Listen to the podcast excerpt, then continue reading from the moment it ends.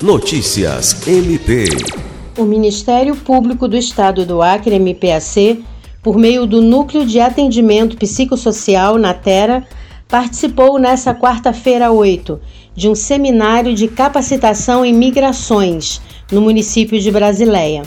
O objetivo do seminário foi promover o diálogo entre diferentes órgãos, visando a capacitação de servidores do Estado e das prefeituras dos municípios do Alto Acre para a promoção dos direitos humanos nos processos migratórios recorrentes na região. O evento faz parte da programação da nona Semana dos Direitos Humanos, promovida pela Secretaria de Estado de Assistência Social, dos Direitos Humanos e de Políticas para as Mulheres, com o apoio do MPAC, Universidade Federal do Acre e Secretaria Municipal de Assistência Social de Brasileia.